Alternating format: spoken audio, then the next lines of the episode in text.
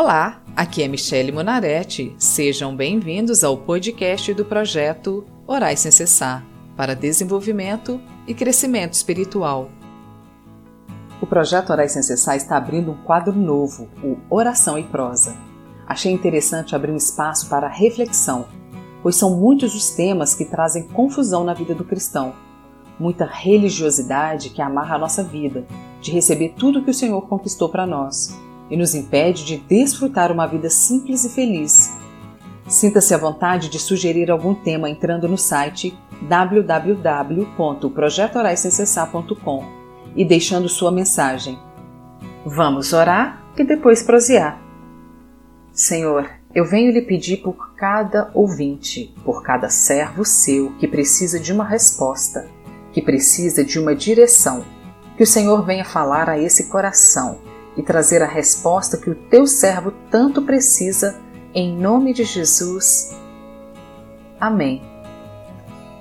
Prosa de hoje: O perigo da busca por revelações. Como esse tema é longo e complexo, vou dividi-lo em partes.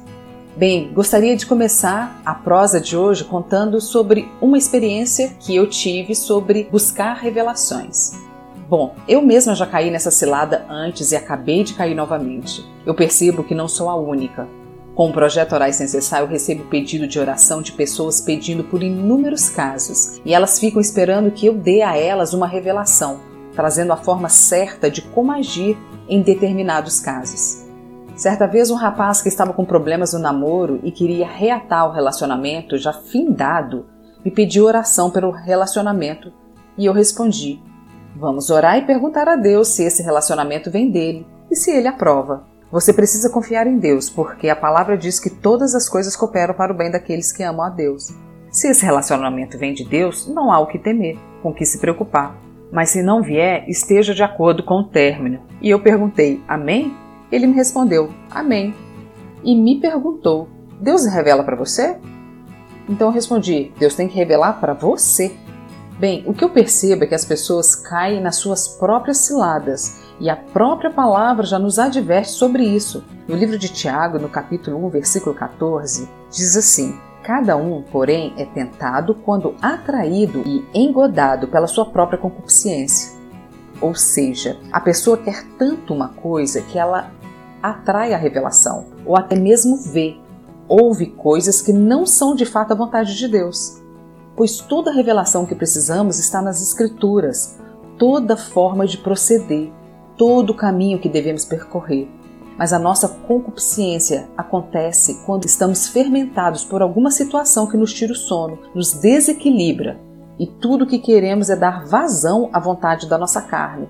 E assim, aceitamos qualquer revelação que venha de encontro com aquilo que o meu eu quer.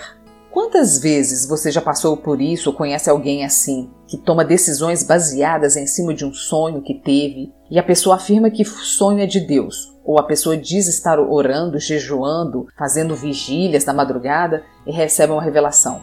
Vamos lembrar, é preciso estar bem atento na palavra de Jeremias 17, 19, que nos adverte dizendo: Enganoso é o coração, mais do que todas as coisas, e perverso, quem o conhecerá? Eu, o Senhor, esquadrinho o coração, eu provo os pensamentos, e isso para dar a cada um segundo os seus caminhos e segundo o fruto das suas ações. Bem, vamos falar aqui um pouco desse coração enganoso que fala no livro de Jeremias. O coração, quando citado na palavra, diz respeito a uma área da alma que é o sentimento. A alma é a nossa essência, é tudo que nós somos, nossa personalidade, nosso ego, nossos sentimentos, pensamentos e decisões.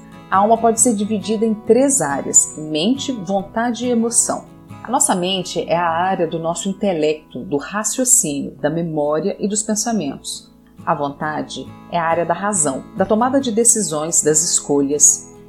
A emoção é a área da alma que a Bíblia se refere como o coração pois expressamos os nossos sentimentos, gostos, simpatias, alegrias, tristezas, amor e ódio e outras emoções. Todo mundo conhece a frase que diz: para não tomar decisões baseado na sua emoção. Quem nunca se arrependeu de dizer ou fazer algo quando estava com raiva ou apaixonado? Por isso, a palavra de Deus afirma que enganoso é o coração, O enganoso são as suas emoções. Sendo assim, quando desesperadamente queremos algo, no calor das nossas emoções, procuramos uma vidente de Cristo. Procuramos aqueles irmãozinhos ou irmãzinhas que trazem revelação. Pedimos oração, abrimos a Bíblia e tomamos como resposta a palavra que sai quando batemos os olhos. E com isso, não percebemos a armadilha que Satanás está colocando à nossa frente. Ele joga dardos inflamados para mexer com a nossa mente. E claro, consegue. Com maestria. Até porque, quando der errado, a primeira pessoa que vamos culpar é Deus já que foi um servo dele que nos deu a revelação dele, quando na verdade não existe ninguém que tenha o WhatsApp do céu, ou melhor, o telefone privado do Senhor Deus, Rei do Universo. Até a mais fervorosa ou fervoroso irmão que exagera na busca por revelação incorre no erro do seu coração, encontrando revelações que não foram dadas por Deus. Eu estou perplexa comigo mesma, pois quando eu era nova na fé, isso há uns 15 anos atrás, eu caí nesse conto diabólico. Eu fiquei desempregada por quase dois anos e o Senhor se calou nesse período de tempo. Ele estava me corrigindo e me advertindo por uma exigência que eu tinha feito a ele. Eu era nova na fé e em idade. Então eu tomei a palavra de João, capítulo 14, versículo 13, e exigi um emprego assim e assim assado, da forma que eu achava que eu merecia, porque essa palavra diz que tudo que pedirmos em nome de Jesus, ele nos concederá. E eu não fui nem um pouco humilde ou submissa. Então o Senhor me deu o emprego para me provar que todas as coisas são dele, como afirma o Salmo 24. E permitiu que eu estivesse lá por apenas um ano, e logo depois me deixou quase dois anos esperando pela vontade dele. Foi quando eu procurava todos os irmãozinhos e irmãzinhas que diziam: Eis que vos digo, para saber quando a minha prova ia passar.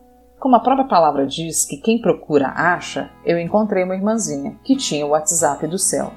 E ia nela toda semana, pois ela fazia uma reunião de oração na casa dela aos domingos e entregava revelações. Então eu pensei, é aqui que eu vou me dar bem. Na verdade, foi onde eu me dei mal.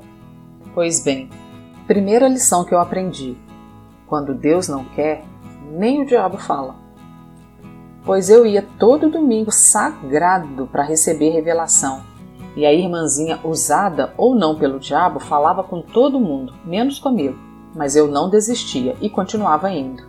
Até que um domingo Deus usou uma pessoa que nunca tinha ido à reunião para falar comigo. Mas a história foi a seguinte: eu já cansada de frequentar por meses a reunião de domingo e nada de ouvir revelação, comecei também a orar em casa.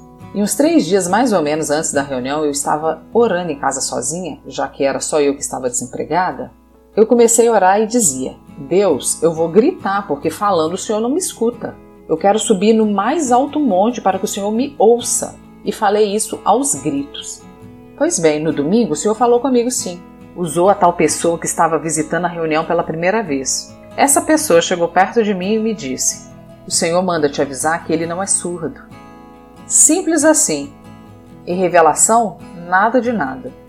O tempo foi passando e nada de revelação, e o Senhor tratando comigo a minha ansiedade, a angústia, a minha falta de humildade e de fé.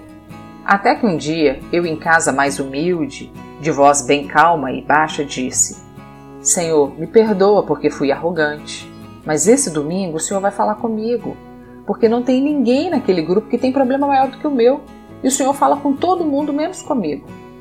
Então, vou eu à reunião de domingo. E chegando lá, para minha surpresa, tinha uma mulher que visitava a reunião pela primeira vez, além das pessoas habituais. E eu, convencida que era o meu dia de ouvir a minha revelação, então aquela mulher pediu uma oração dizendo assim: Eu preciso muito de oração para os meus filhos. Eu só tenho dois filhos e um há muito tempo foi preso.